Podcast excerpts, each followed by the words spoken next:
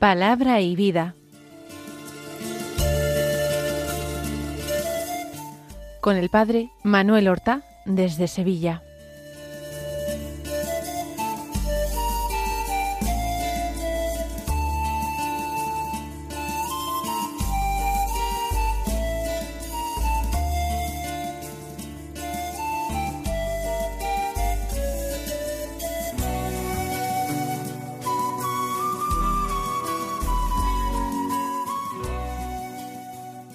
En el nombre del Padre y del Hijo y del Espíritu Santo. Amén. Alabados sean Jesús y María. Muy buenos días, mis queridos oyentes, hermanos, seguidores de este programa Palabra y Vida que cada día emitimos en las ondas de Radio María.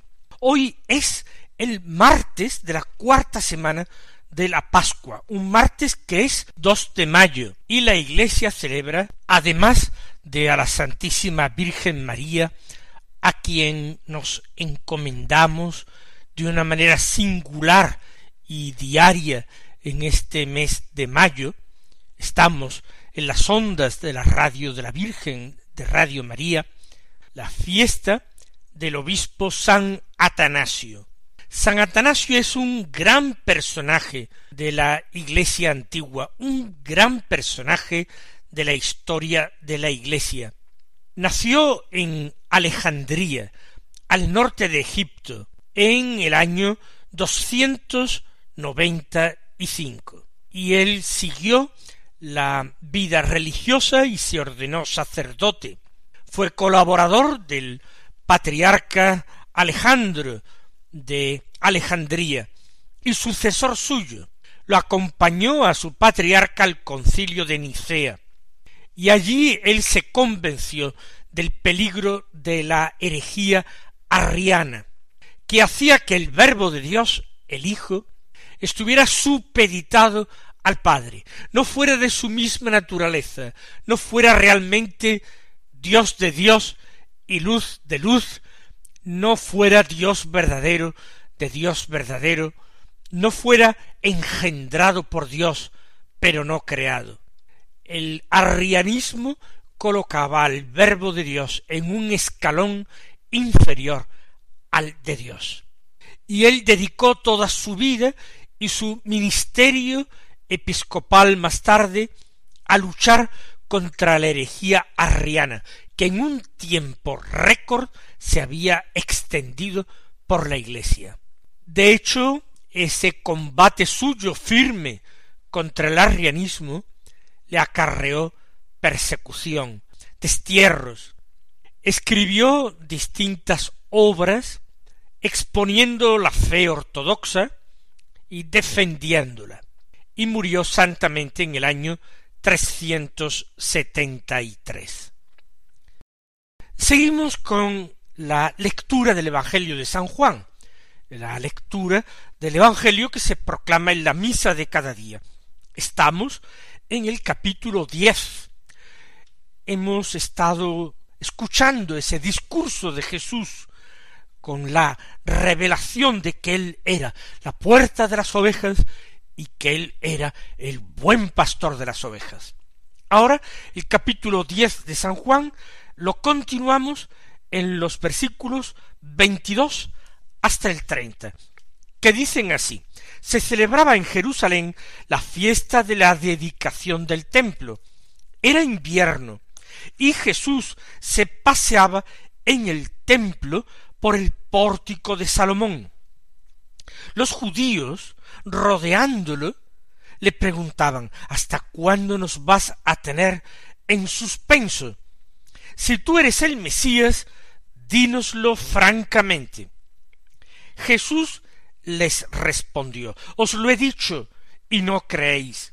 Las obras que yo hago en nombre de mi Padre, esas dan testimonio de mí. Pero vosotros no creéis, porque no sois de mis ovejas. Mis ovejas escuchan mi voz, y yo las conozco, y ellas me siguen, y yo les doy la vida eterna. No perecerán para siempre, y nadie las arrebatará de mi mano. Lo que mi Padre me ha dado es más que todas las cosas, y nadie puede arrebatar nada de la mano de mi Padre. Yo y el Padre somos uno. Comienza San Juan diciéndonos que en Jerusalén se celebraba la fiesta de la dedicación del templo. La anterior revelación de Jesús como buen pastor parece que ha tenido lugar antes, en aquella fiesta de los tabernáculos o de las chozas, en que se conmemoraba la estancia de los israelitas en el desierto durante cuarenta años, viviendo en tiendas. Esta fiesta de los tabernáculos o chozas era una fiesta de peregrinación. Acudían de todas partes en peregrinación a Jerusalén y se construían chozas con ramos en los alrededores y allí se celebraba y se festejaba. Algún tiempo después se celebraba la fiesta de la dedicación. La fiesta de la dedicación es la fiesta de Hanukkah. Hanukkah significa en hebreo precisamente eso, dedicación. ¿Y qué es lo que se celebra en la fiesta de la dedicación? Pues que en el año 165 antes de Cristo, Judas Macabeo, después de conquistar Jerusalén, purifica el templo. Recuerden ustedes que el rey Antíoco IV había hecho impuro el templo, erigiendo allí la estatua de un dios pagano, persiguiendo a los israelitas que querían permanecer fieles a su fe, que practicaban la circuncisión.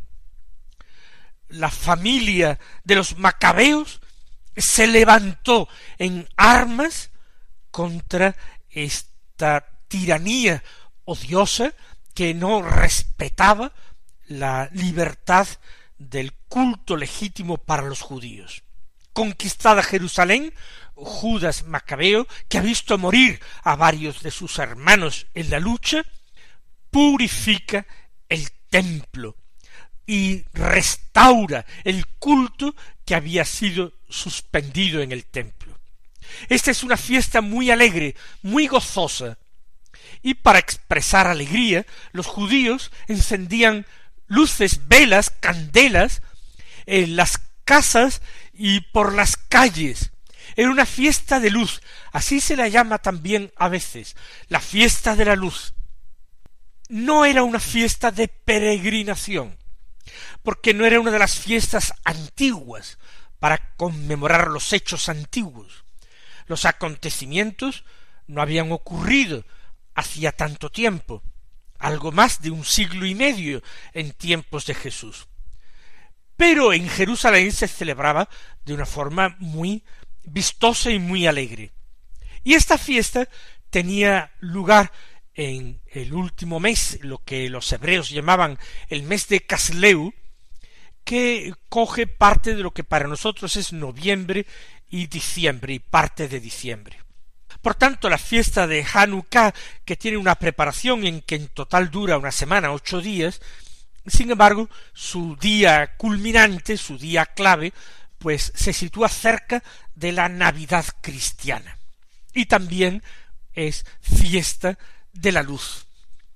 Pues es la fiesta de la dedicación del templo. Era invierno, ya lo sabemos, sería el mes de diciembre y avanzado. Hay algunos manuscritos del Evangelio de Juan que añaden era invierno y hacía frío. En otros manuscritos eh, no existe esa aclaración.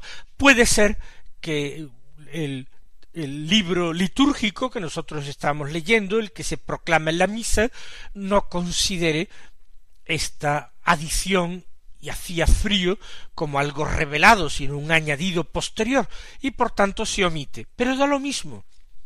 Jerusalén es una ciudad con mucha altura, a mucho nivel sobre el nivel del mar. Y entonces eh, normalmente los inviernos son fríos.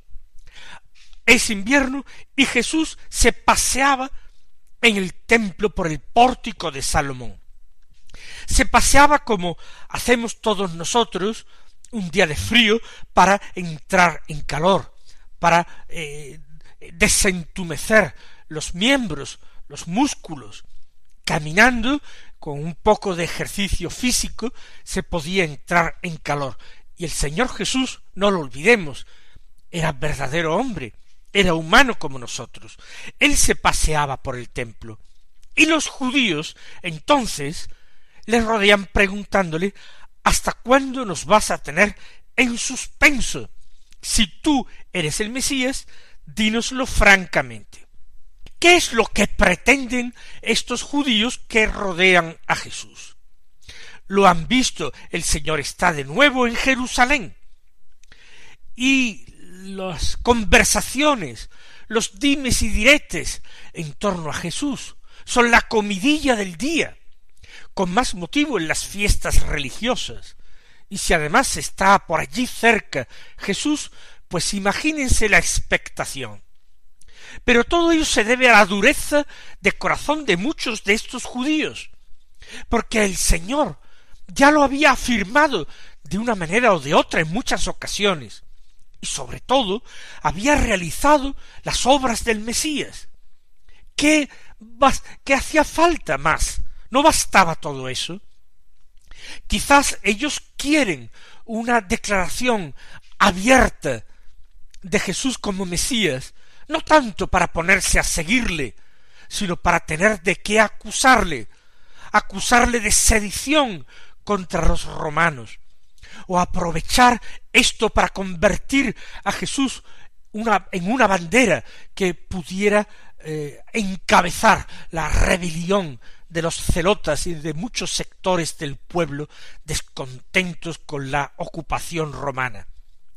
Dínoslo claramente, que pretenden una revelación abierta como la que Jesús tuvo en diálogo, por ejemplo, con Marta o con María de Betania, cuando dijo yo soy la resurrección y la vida, no ha dicho ya en el lago.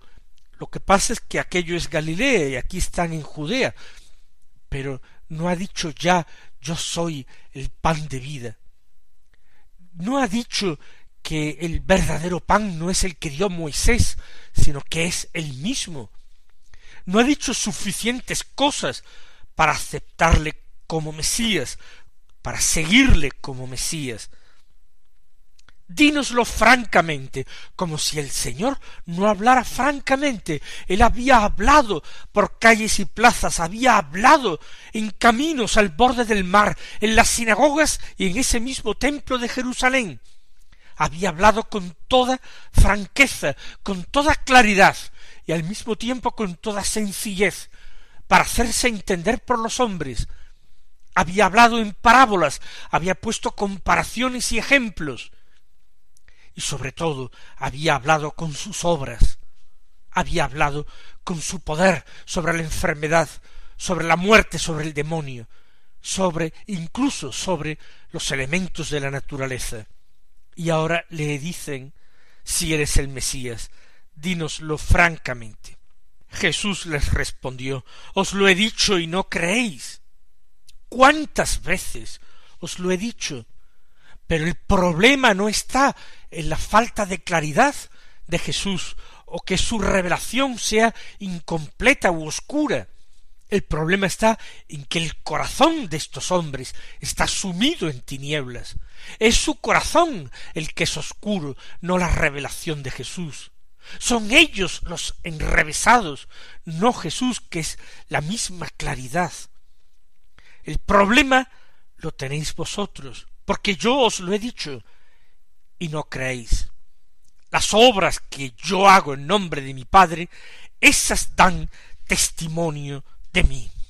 De nuevo, esto que dice Jesús es de una meridiana claridad.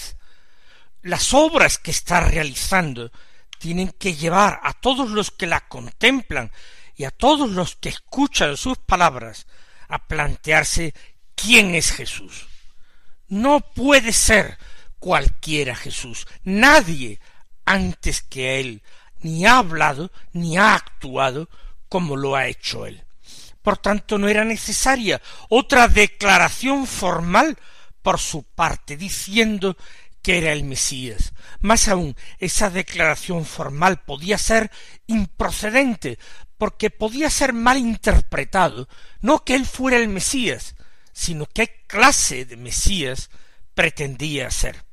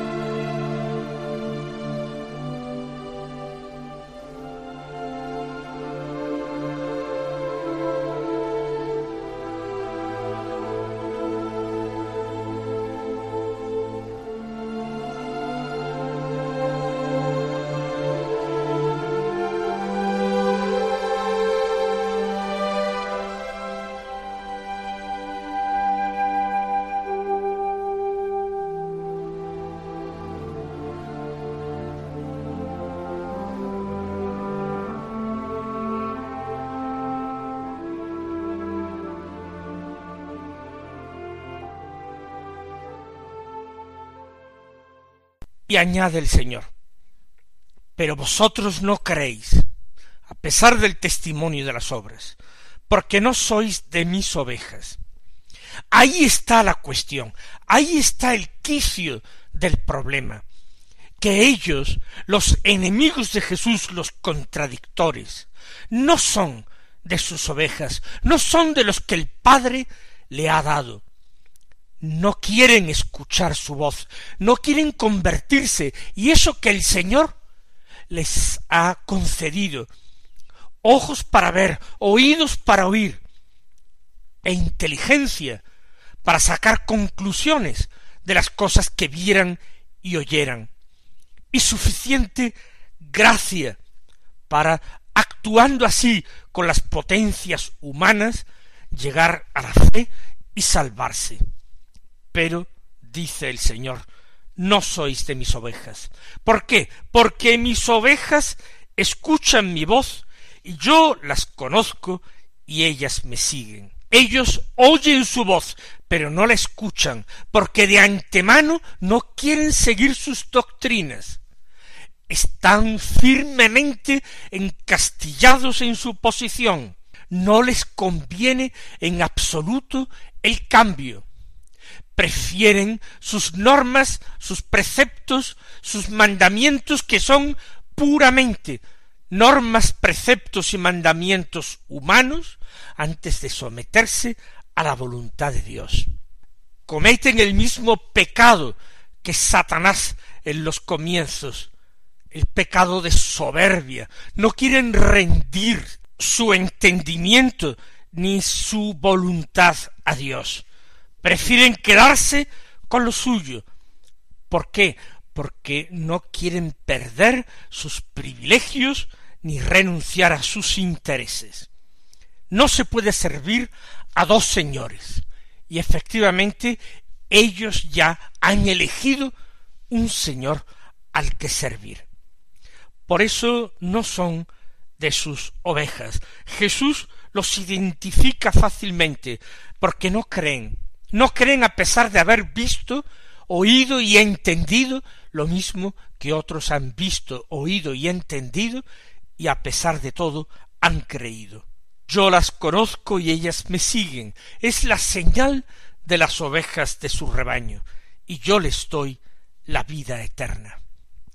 Ese es el premio de quienes aceptan reunirse con el rebaño de Cristo, recibir la vida eterna de Él, el Señor de la vida. Estas ovejas mías no perecerán para siempre, y nadie las arrebatará de mi mano. Es una promesa extraordinaria de Jesús que nos llena de consuelo, que nos llena de esperanza. No van a perecer para siempre, no están sometidos a la condenación. Me han aceptado a mí, han creído en mí, a pesar de sus pecados. Su fe los salva de sus pecados, les permite alcanzar el perdón de Dios, les permite obtener el fruto de la redención. Nadie las arrebatará de mi mano, porque el Padre ha concedido todo el poder a su Hijo único Jesucristo, todo lo ha puesto en sus manos, y por tanto de sus manos no ha de escapar nadie, no se dejará arrebatar absolutamente nada, porque Él es el Señor eterno, porque Él es el Rey universal, es Rey de reyes y Señor de señores, y no tiene absolutamente a nadie por encima. Nadie las arrebatará de mi mano. Lo que mi Padre me ha dado es más que todas las cosas. El Padre le ha dado absolutamente las cosas y todo lo creado, todo lo que es visible e invisible, nada en el cosmos, en el universo, en el mundo de la conciencia, del pensamiento, del ser de la existencia, nada es ajeno a Cristo y nada puede estar exento de su sometimiento a Cristo. El Padre me ha dado esas ovejas. Son regalo del Padre, y nadie puede arrebatar nada de la mano del Padre. Jesús ha repetido lo mismo respecto del Padre y respecto de él. Nadie puede arrebatar de la mano del Padre nada. Nadie puede arrebatar de mi mano nada. Yo y el Padre somos uno. Conclusión lógica, que no excluye ni de ninguna manera atenta contra esa verdad revelada de la Santísima Trinidad.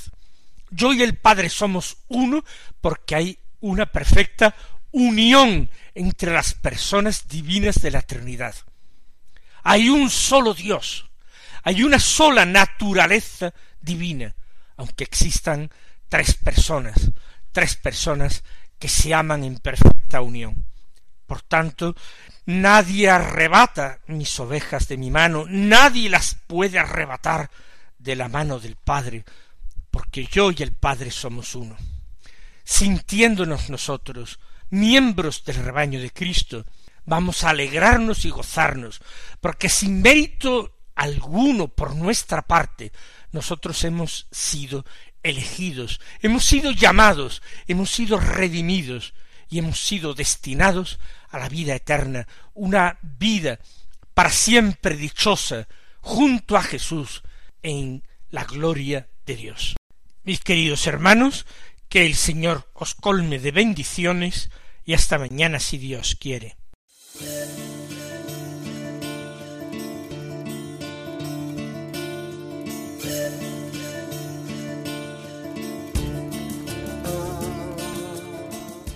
Han escuchado en Radio María Palabra y Vida,